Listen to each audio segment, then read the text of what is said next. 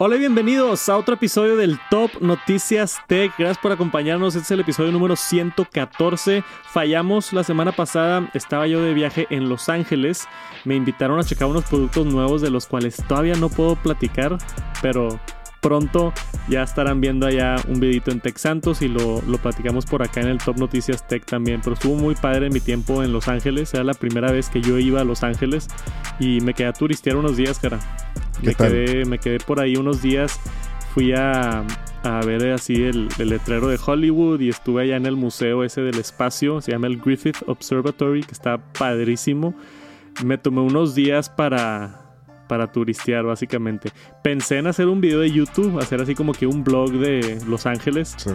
Y dije, no, no quiero chambear, güey. Quiero, quiero turistear como, como persona normal, ¿no? No sí, estar sí. preocupado de que si está bien la luz y que si está bien la historia y grabar esto y grabar el plano y... Entonces nada más me di unos días ahí. Fui a la tienda de Apple, que está muy cool. Es la tienda de Apple Tower Theater, se llama. Es una de las más nuevas que rediseñaron o restauraron un teatro clásico que había en el centro de Los Ángeles y quedó muy padre. Grabé un reel también que seguramente por ahí está en Instagram. Y ¿qué más hice? Fui a la tienda de Funko. Ah, fui a la tienda de Funko que está increíble, güey. Yo tenía unos cuantos Funkos allá en el estudio viejo que poníamos así en la en la repisa, ¿te acuerdas? Sí, sí y tenía mucho tiempo de no comprar un Funko. Y entré a la tienda y me dieron ganas de comprar todos, o sea, todos, todos, todos. Y como son baratos, cuestan, bueno, en esa tienda cuestan 12 dólares todos. Sí. Hay unos más grandes que cuestan 15, 20 dólares, pero el, el, Funko así normal, la cajita de plástico con el monito, valen 12 dólares. Acabé comprando 6 diferentes nuevos. este, y me hice mi propio Funko también, que es la única tienda que te permite hacer eso. Estuvo bien padre. También parece un museo ahí. Están impresionantes esas tiendas. Pero la pasé muy bien. Y por andar por allá no pudimos hacer el Top Noticias Tech. Pero esta semana tenemos mucho de qué hablar. Tenemos varios rumores importantes del mundo de Apple que siempre me emociona. Tenemos también información nueva de WhatsApp. Tenemos a Elon Musk, Twitter, varias controversias por ahí. Y mucho de qué hablar. Gracias por acompañarnos en el Top Noticias Tech.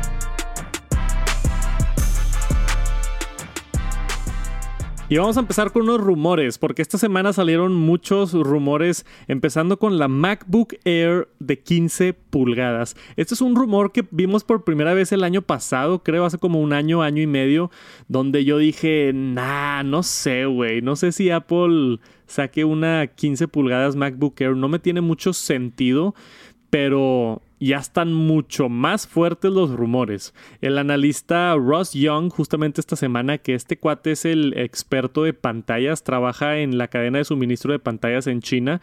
Eh, no, no, sabemos en qué empresa ni nada, pero tiene mucha información de, de, empresas que hacen pantallas. Entonces, pues Apple, cuando va a hacer un producto nuevo, tiene que mandar a pedir un par de millones de pantallas. Entonces, mucha información se filtra a través de este güey que pues no tiene todos los detalles de software, ni no tiene detalles de, de hasta incluso de, de, tecnologías de pantalla, pero de tamaños siempre latina. Este fue el güey que dijo que el tamaño del Apple Watch iba a crecer cuando salió el Serie 7 y era el único en decirlo y sí creció el tamaño de la pantalla. Entonces este mismo Russ, Russ Young se llama, acaba de compartir que ya está casi lista la MacBook Air de 15 pulgadas y pudiéramos esperarla en este semestre. Dice que alrededor de marzo, abril deberíamos de ver la nueva MacBook Air de 15 pulgadas, que ya está en producción, que ya está saliendo y todos así como que, wow, de la nada así MacBook Air de 15 pulgadas. Esto va a estar bien, bien interesante porque Apple, al menos a mi memoria, nunca ha tenido una MacBook Air así grande. No, hasta lo mucho de 13, ¿no? O sea, 13, 14, digo, ¿de cuánto es la M2? ¿14? La de ahorita. Sí. No, es de, es de 13. Es de Creo 13. que es 12.9, si no me equivoco. Sí. O sea, casi 13. Sí, no, es que, pues digo, también una, una MacBook Air tan grande, no sé, me da la impresión de que pierde un poquito el sentido, ¿no? De tener una laptop, digo, teóricamente la quieres este, liviana y pues teóricamente chica. Sí. Entonces, yo me iría, fíjate, le, le veo más, le veo un poquito más a las de antes. ¿Te acuerdas la de 10, 11 pulgadas? ¿Te acuerdas? Sí, la, la que nada más se llamaba MacBook, que era un poquito más. Era de 12 pulgadas. Estaba súper chida esa. Yo sí la llegué a tener. Este, estaba muy buena. Pero así como de 15 ya... Digo, yo que tengo la MacBook de 16, obviamente está más pesada porque es más potente, pero aún así es grande. Entonces, como que a mi gusto pierde un poquito el sentido ahí de la portabilidad de lo Air, pero... Pues Sí. bueno, no sé, debe haber alguien que sí diga, no, pues quiero algo liviano, pero la pantalla más grande, pues ahí es como donde entra, ¿no? Yo, yo estoy contigo. Yo creo que la gente que compra una MacBook Air más que nada es por portabilidad, pero sí hay mucha gente que compra la MacBook Air simplemente porque es la más barata. Sí. Entonces, eh, ¿quieres una MacBook nueva? Pues es de las más económicas que hay nuevas. Obviamente puedes comprar una usada o algo, pero quieres una MacBook nueva con el último procesador M2, pues es la MacBook Air, ¿no? Sí. Y hay gente que igual le dice, pues, o sea, quiero la más barata, pero quiero la pantalla así lo más grande posible, ¿no? Entonces ahí sería como que ese producto perfecto para esas personas. Lo que no está claro, que no menciona el reporte ni nada, es lo del procesador, que a mí se me hace bien interesante eso, porque eh, dice aquí que supuestamente vamos a tener el M3 en la segunda mitad del año, que es la nueva generación de 3 nanómetros, o sea, cambia mucho en cuanto a eficiencia y poder y demás, pero yo no creo que esta MacBook Air tenga el M3. Entonces seguramente va a tener el M2, al igual que la MacBook Air que ya salió, ¿no? Sí. Entonces es- queda en un, en, no sé, queda ahí medio raro que pues la MacBook Air M2 hace cuánto tiempo salió? Hace unos ocho meses, una cosa Sí. así. Creo que salió en WWDC del año pasado, o sea, salió hace como seis, siete, casi ocho meses. Entonces va a salir ahora, no sé, ocho meses después, la misma computadora pero más grande con el mismo procesador. Sí. Está medio raro. A menos de que le den la opción de ponerle así como M2 Pro, que también puede ser una posibilidad de ahora tenemos esta computadora un poquito más grande para nuestros clientes que quieren una computadora más grande.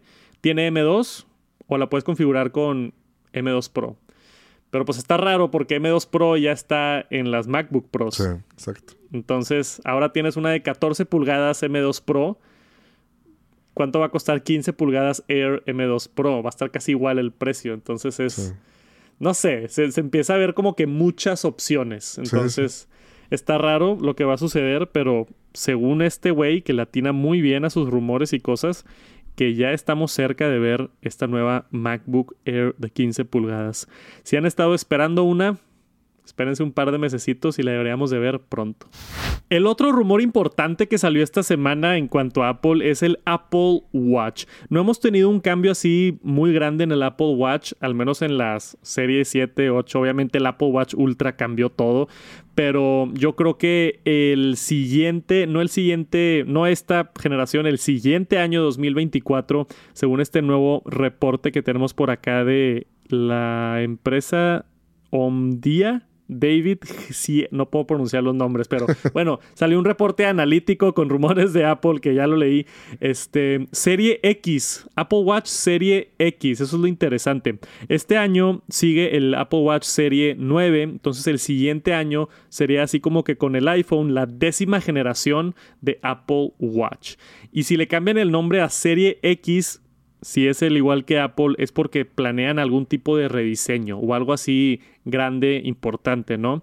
Y tenemos aquí la información del reporte que supuestamente Apple va a subir el tamaño de las pantallas entre 5 a 10% más grande en el Serie 10. Va a ser otra vez de esos de que va a haber gente que le va a decir Serie X y va a haber gente que le va a decir Serie 10 Sí. y va a estar confuso el si es X o es 10 y eh, está bien mal. A mí, a mí me tocó una vez, me hicieron una pregunta a un familiar de, oye, ¿cuál es la diferencia entre el Serie 10 y el Serie X? Digo, perdón, el iPhone 10 y el iPhone X. Y yo es, es el mismo. es exactamente, es el mismo producto. Sí, sí. O sea, me estás diciendo cuál es la diferencia entre el iPhone 7 o el iPhone 7. Qué risa, güey. Sí, o sea, hay hasta gente confundida que no, no entendía bien, pero bueno. Sí. Aparentemente vamos a tener esta nueva generación un poquito más grande la pantalla y ligeramente cambiado el chasis también. Quizá un poquito más redondeado o un poquito más cuadrado. Se espera un, un ligero rediseño. De esos que igual y de lejos no se ve tanto, pero igual y Apple está optimizando como que el espacio dentro del Apple Watch para poner una batería más grande o hacer algo más significativo. Y con ese rumor también viene el rumor del Apple Watch SE 3 que vendría el siguiente año 2024. Que ese sí me tiene sentido porque lo hemos estado viendo el Apple Watch SE cada dos años prácticamente. Entonces va a ser como que la nueva generación del dispositivo económico que seguramente va a tener pues no sé, el procesador un poquito mejorado. Igual ya le dan la pantalla siempre prendida. O sea, igual ya en vez de ser el chasis de un Apple Watch este, 4, va a ser el chasis de un Apple Watch 5, que era donde ya tenía la pantalla siempre prendida. Que para mí es lo único que le falta al Apple Watch SE. Sí. Se me hace un dispositivo perfecto. Yo lo recomiendo mucho para personas que no lo usan todo el día. Por ejemplo, hay gente que nada más compra un Apple Watch para ejercicio o que nada más compran el Apple Watch específicamente cuando se va de viaje o algo así. Cómprate un Apple Watch SE, cuesta la mitad de lo que cuesta el otro y hace todo lo mismo. Pero si lo vas a utilizar todos los días como tu reloj principal, para mí la pantalla siempre prendida es algo como esencial. Poder voltear a ver el reloj y ver la hora a todo momento es de que la función más importante de un reloj, ¿no? de hecho, sí. en vez de estar. O sea, yo me acuerdo los días. ¿Tú también te acuerdas? Claro, pues hace poco tenía el 4 yo. Sí, de Apple Watch 4 para abajo era de que quieres ver la hora, levante el brazo y a veces no se prendía la pantalla y tenías que como que eras ese güey así moviéndole la muñeca para poder verlo. Este, entonces espero que le agreguen ya la pantalla siempre prendida. Puede que no y se quede igual. Pero tenemos esos. Va a cambiar mucho. Supuestamente dicen los rumores la generación de, Apple Watch para el siguiente año 2024. Este año parece ser que no va a cambiar mucho. El Apple Watch Serie 9 va a estar igual al Serie 8. Y tenemos nuevas funciones de WhatsApp. Esta semana la empresa Meta dueña de WhatsApp, anunció cambios importantes al status en WhatsApp. Fíjate que el otro día, cuando hice, hace poquito hice un video de trucos en, el, en WhatsApp para, para el canal de Tech Santos y una de las cosas nuevas era algo así en el status, cuando tú pones tu, tu ¿cómo se llama en español? El... ¿El avatar o qué? No, el, el, tu status. Se me fue el pues, nombre. Estado. Ah, tu estado, sí. Cuando tú pones tu estado en, WhatsApp, ¿no? Y historias de WhatsApp. Y yo dije en el video, güey, ¿quién usa historias de WhatsApp? Nadie las usa. Y vi varios comentarios de cómo a mí me encanta ver historias en WhatsApp. Entonces, aparentemente sí hay gente que las utiliza. Y para esas personas tenemos muchas funciones nuevas acaba de agregar WhatsApp este, como cuatro o cinco diferentes cosas nuevas, empezando con Voice Status. Ahora puedes poner notas de voz en tu status. Entonces alguien puede entrar a ver de que, hey, a ver qué está haciendo Adrián ahorita y es una nota de voz. No sé qué pondrías en la nota de voz de que, hola, estoy comiendo. Sí, está raro, ¿no? no sé, güey, pero es que lo digo que está raro y hay gente que sí lo usa. Entonces, pues cada quien, ¿verdad? Pero ahora puedes poner notas de voz en el estado. Eh, tenemos también la, el Privacy Audience Selector, que tú puedes escoger quién puede ver tu estatus y quién no. Y y de igual manera cuáles puedes ver tú de otras personas y cuáles no, ¿verdad? Entonces, si hay alguien específicamente que no quieras que vea tus actualizaciones en, tu estatus de WhatsApp, ya lo puedes seleccionar mucho más fácil ahí directamente a la interfase. También tenemos reacciones por primera vez, entonces ahora tú puedes reaccionar, así como en Instagram que le mandas un corazoncito cuando ves una historia, ya se puede en WhatsApp, eso es nuevo también para reaccionar así a estados de amigos. Y Status Profile Rings, que esto ya lo había empezado a implementar WhatsApp en varios betas y había personas que lo tenían, pero ahora sí ya todos lo deberían de poder ver, que es este, se te hace un, un arito. O sea, cuando estás en la sección de chats de WhatsApp, Tienes ahí todas las fotos de las personas con las que hablas. Va a aparecer un arito verde alrededor y eso significa que tiene un story y le puedes picar para ver la historia. O sea, están metiendo mucho enfoque WhatsApp con las historias. Como digo, no sé para qué ni por qué, pero le están echando muchas ganas. Y también la habilidad de poder compartir ligas. Entonces puedes compartir una liga ahora ahí directamente dentro de, de WhatsApp. Pero creo que tenía varios límites, ¿no? Pues ¿En cuanto a qué?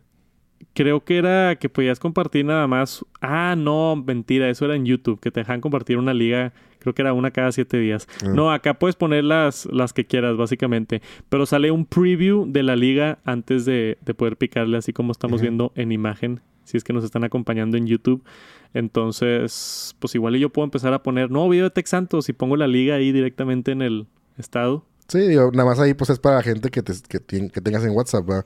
Pero está interesante. Ahorita que decías lo, lo de las stories, yo creo que cuando estaba gacho y que no, no veía sentido era cuando en el menú abajo tenías la sección de stories. Tenías que picarle ahí para ver, no sé si todo salga. Sí. Pero ahorita que ya sale con el, con- o sea, que están en los chats y que en el anillito sale que tienes un- una historia ahí, se me hace un poquito más fácil y menos intrusivo y menos estorboso ver que alguien tiene una, histo- una historia y pues le das clic nomás para ver qué tiene ahí, pero... Pero sí, antes era un poquito más engorroso tenerte que meter a otra sección, Sí, otro menú. específicamente a la pestaña de estados y ahí estaban como que Sí. las historias y Entonces, y pues ahorita está más fácil. Sí, vamos a ver, o sea, también cuando salen ese tipo de cosas nuevas, cuando son aplicaciones como WhatsApp que utilizas absolutamente todos los días, igual y si tiende a cambiar la manera en la que usas la aplicación. Sí. Como tú dices, si empiezas a ver esos aritos en los nombres, igual le empieza a picar de repente a unos, ¿no? Y, Sí. y no te das cuenta, pero estás invirtiendo Consumiendo ya las historias. consumiendo más las historias y, y, pues meta esas lo WhatsApp, eso es lo que quieren, que te quedes más tiempo en la aplicación. Entonces, pues puede, puede ser que sí funcione. Yo todavía sigo siendo de la idea de prefiero, no sé, prefiero Instagram que sea Instagram y prefiero WhatsApp que sea WhatsApp y. no me gusta cuando empiezan a combinar todo, pero habrá gente que sí utilice y aproveche estas nuevas funciones de WhatsApp. Y la otra noticia grande que salió esta semana fue Google ahora agregando Bard, su chatbot, a Google Search y Microsoft regresando básicamente de la muerte con su navegador Bing, ahora incorporándolo con ChatGPT porque Microsoft hizo una inversión grande en OpenAI, que es la plataforma que hace DAL-E, ChatGPT y otras herramientas de inteligencia artificial. Dije en el episodio pasado, vamos a estar hablando de inteligencia artificial mucho este año, va a haber notas nuevas todas las semanas y aquí está. O sea, Microsoft se hizo básicamente tendencia porque ahora ayuda mucho más Microsoft Bing en cuando estás buscando algo tener la herramienta de inteligencia artificial, ¿no? Y vi a muchos influencers estar hablando de esto, ¿no? Creo que vi a Justin ahí haciendo un video específicamente de Microsoft Bing, de la nueva generación de Microsoft Bing y ese tipo de cosas que se me hace bien interesante. Este y Microsoft estaba muerto, ¿no? O sea, Sí. eh, Internet Explorer se murió hace un Se par de años, ¿no? Sí, sí. Y luego tenían Microsoft Edge Browser, que también como que se murió.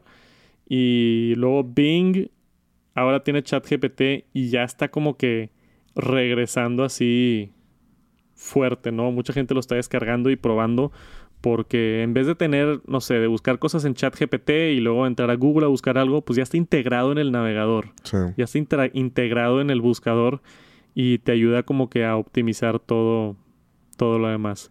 Este, creo que va a ser algo importante esto de, de incorporar inteligencia artificial en, en diferentes lugares y creo que Microsoft brincó muy bien.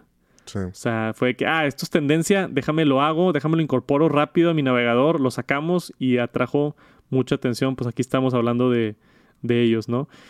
En cuanto a Google, con Google anunciaron, este, ¿dónde está? Ah, aquí arriba, Bard, que era una versión de su L-A-M-D-A-A-I, que, que el nombre sí no está así muy bonito.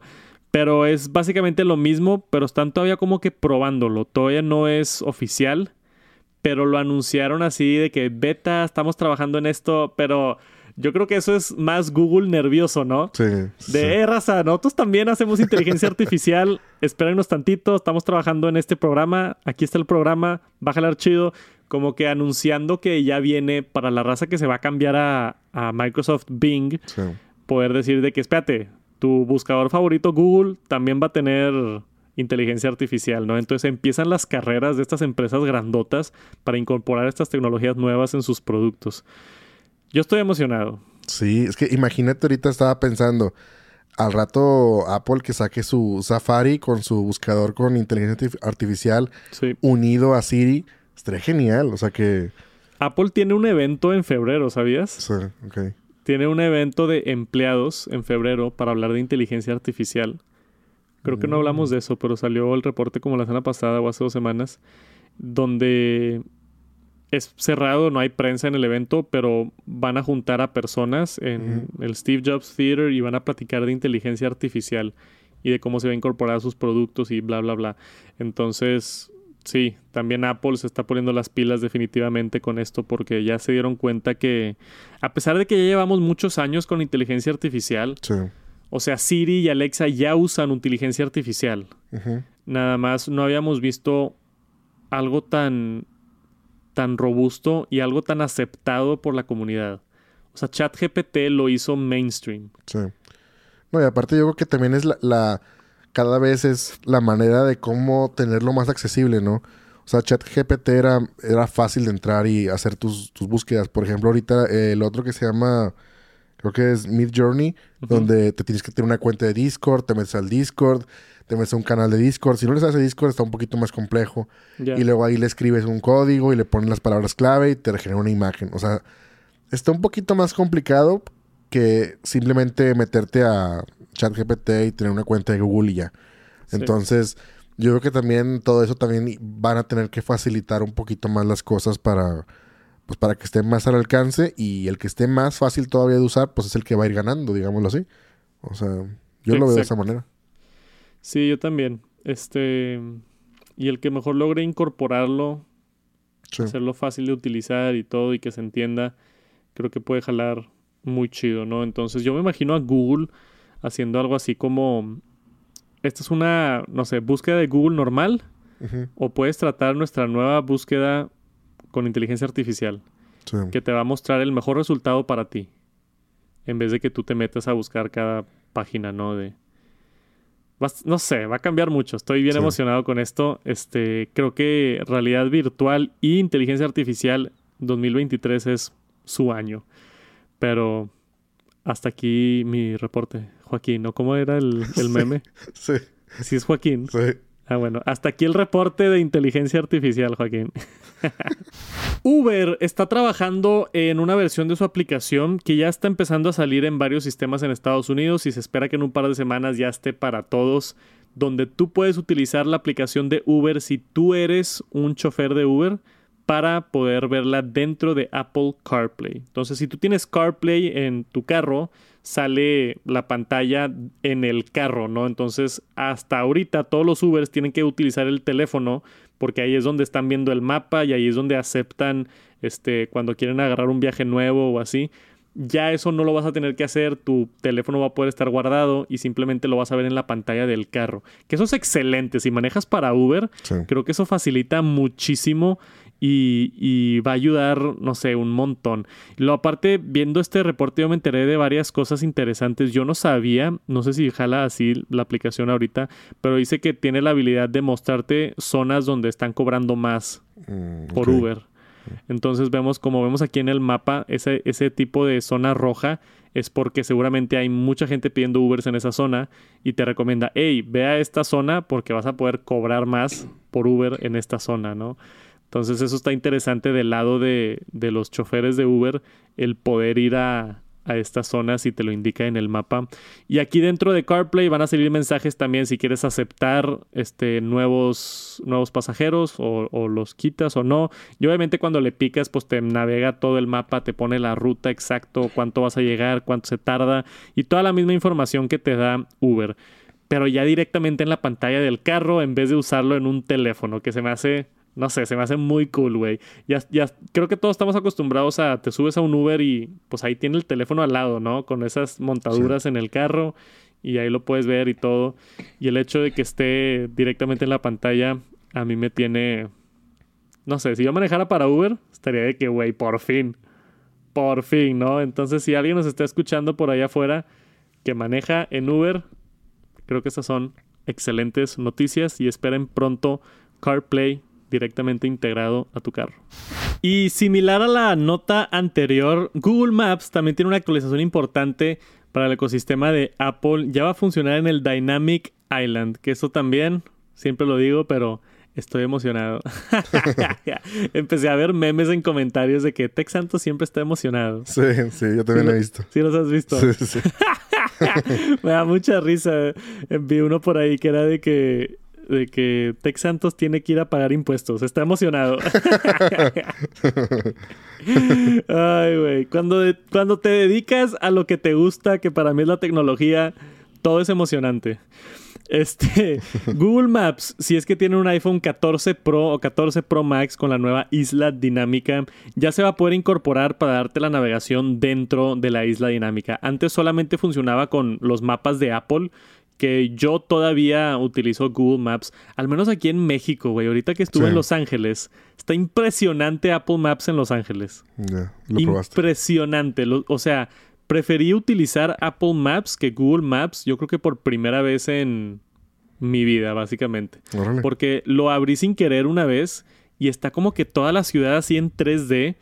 Y yo batallo mucho con Google Maps para ver como que hacia dónde estoy mm, apuntando, si sabes, Cuando vas caminando, ¿no? Sobre todo. Cuando vas caminando y tienes que, no sé, dar una vuelta a la izquierda de esas que apuntas el iPhone a la izquierda a ver si apunta para allá el, mapita, pero a veces está chisqueado y está apuntando para otro lado y estás ahí como que viendo qué calle es. En Apple Maps hace algo que está como que en 3D y te dice las tiendas que están. Entonces yo iba caminando y podía ver que estaba como que en 3D y ah, hay una farmacia ahí en la esquina, entonces sé que esa es la esquina, porque se ve como que en 3D y te pone una flecha así como que dando vuelta hacia donde, o sea, no sé si lo describí bien, pero estaba mucho más fácil estar caminando con Apple Maps que con Google Maps y, y tiene realidad aumentada también y los edificios se ven increíbles así en 3D y los parques hasta salen árboles y está impresionante Apple Maps en Estados Unidos. Pero en México no es así. En México está este no, no, está tan chido todavía, entonces sigo utilizando Google Maps y anteriormente solamente se podía todas las nuevas funciones del iPhone 14 Pro para Apple Maps. Ya vienen, ahora sí, ya anunció Google para este, Google Maps, ¿no? Eso incluye la Dynamic Island que te va avisando directamente en la isla dinámica y también este, los Live Activities de iOS 16. Entonces lo vas a poder ver en la pantalla de inicio del iPhone sin tener que entrar al iPhone las indicaciones de da vuelta aquí o da vuelta acá o eso, ¿no? Entonces va a estar mucho más fácil utilizar Google Maps en vez de entrar a la aplicación ya verlo nativamente en la interfase del iPhone, siento que es una edición muy, muy cool, ¿no? Especialmente si estás caminando. Porque siento que en el carro igual y no lo vas a utilizar tanto. Sí, porque pues igual no, no vas viendo el celular. O sea, vas, no sé, con, con el, en el carro, con CarPlay o así. Entonces se disfruta más cuando vas caminando, como tú dices. Ver, irlo viendo y ver ahí en la, en la isla.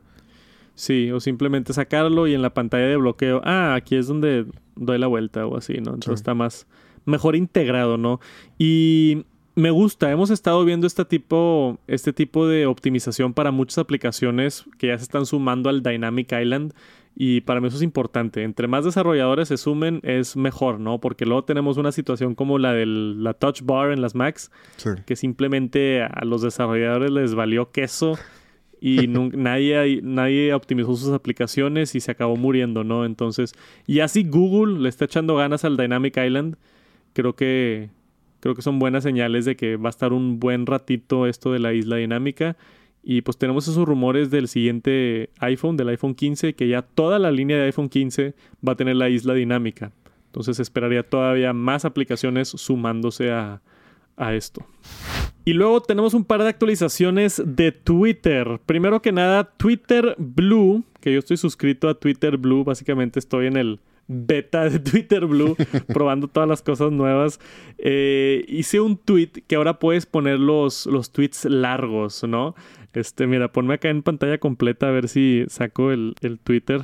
Entramos aquí a Twitter para verlo, porque está bien interesante.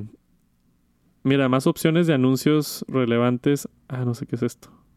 Eh, no rastrear, gracias. No queremos que Elon Musk ande vendiendo nuestra información.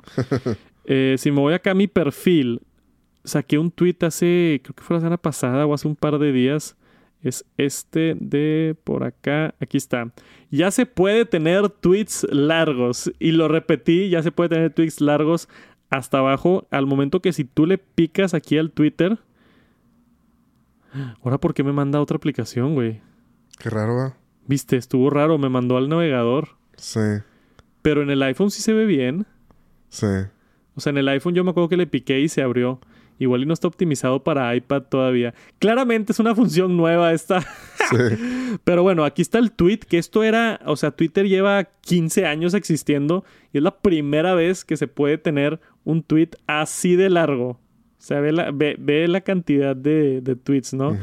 Y puse allá mero abajo, el límite cambió de 280 caracteres a 4000 caracteres con, con la última actualización, pero tienes que estar suscrito a Twitter Blue, es una función premium, ¿no? Entonces ahora si tú quieres poner un tweet largo, en vez de copy-pastear, digo, en vez de poner una, un screenshot de una fotografía o algo, Sí. ya puedes hacer el tweet largo. Nada más va a mostrar 280 y luego va a salir la pestañita de ve más y ya puedes entrar a ver el tweet completo. Pero, ¿qué, qué traes opiniones de este tema o no? Pues digo yo, no, pues en general no tanto, nada más, pues digo, es, va- como tú dices, va a ser bueno para muchas como noticias, ¿no? O sea, agencias de noticias y gente que, que a lo mejor, oye, en lugar de, de poner como tú dices un link a la página, a tu blog o a tu post con el texto, o sea, en un, en un blog normal, pues a lo mejor ya te vas a aventar el tweet ahí completo, ¿verdad? Claro. O sea, pero pues no sé, o sea, mm, puede ser bueno y malo, porque también siento que hasta cierto punto, pues quitas un poquito la esencia de Twitter, que es, este, bueno, digo, nada más para los blue, ¿verdad? sí, Pero quitas la esencia de que sean mensajes cortos, o sea, o de que te vientes un hilo, que son varios tweets.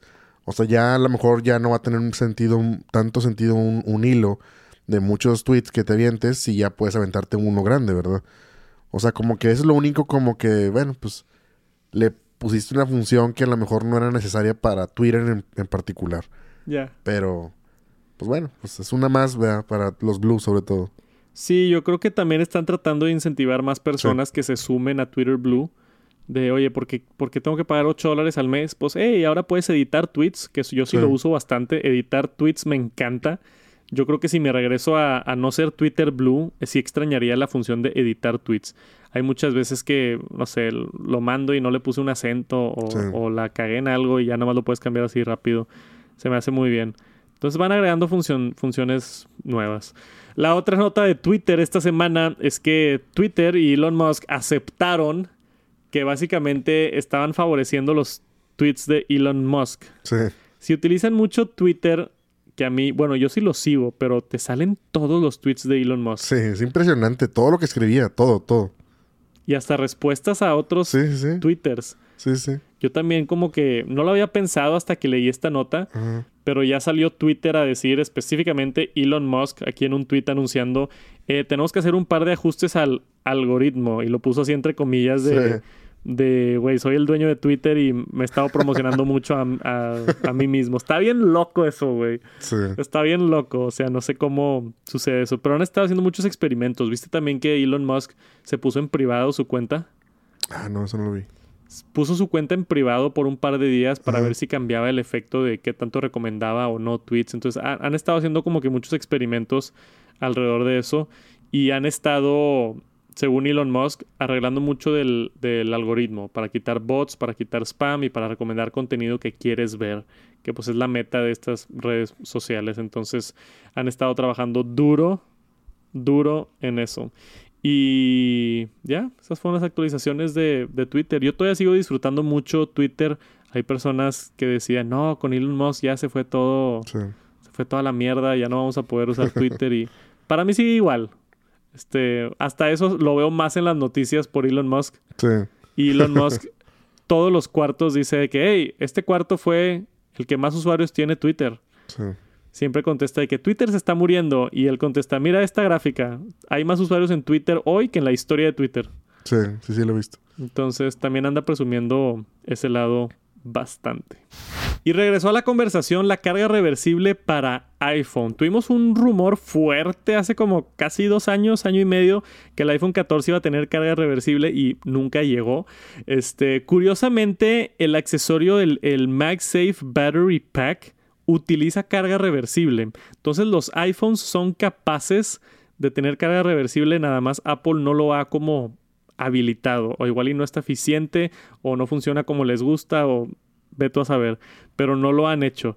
Y tenemos un nuevo reporte de 9 to 5 Mac que Apple sigue constantemente trabajando en la mejor manera para ofrecerle a sus clientes carga reversible. Entonces, yo creo que, como vemos aquí en la fotografía, lo más útil sería descansar unos AirPods encima de tu iPhone y darles algo de carga.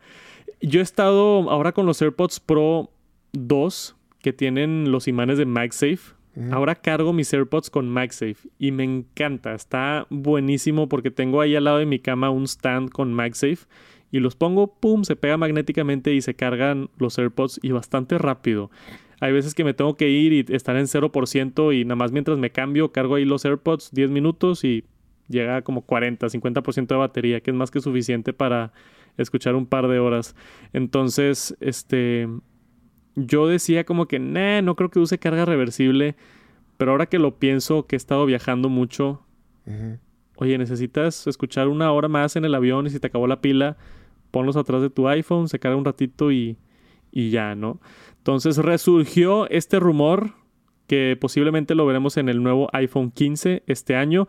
Dice que todavía no está como finalizado, o sea, el rumor es que Apple está trabajando en esto. No sabemos si va a llegar a salir en el iPhone 15 o más a futuro o simplemente nunca lo van a sacar, ¿no? Porque quiero pensar que para Apple pues e, es, una cuestión un poquito difícil, ¿no? Temas de seguridad, de calentamiento del dispositivo, que se baje la optimización, que degrade la batería. O sea, hay muchos temas que te pudieran afectar con carga reversible y no sé si valga la pena. ¿Tienes alguna opinión? Pues digo, como tú dices, algo importante es la pues la carga de la batería, porque sí, de por sí siempre es muy famoso el iPhone de que no le dura. Entonces imagínate que, no sé, o sea, es que depende del uso. Como tú dices, un, uso de emergencia, pues está bien, o sea, le das poquita carga a los AirPods y, ya la armaste. O, no sé, tienes el iPhone en la cama, en, en tu cuarto, en tu buró, y lo estás cargando con el cable y pones los AirPods arriba y se cargan. O sea, y no ocupas llevarte dos, cables. O sea, ese tipo de funciones se me hace interesante. Pero así como que lo uses de, diario, siento yo que sí es, sería un uso que le pueda dañar un poquito la vida, como tú dices. De que, oye, pues que degrade la batería o que pues nunca te va a durar. O sea, no te va a durar ni el día completo si lo estás cargando siempre ahí.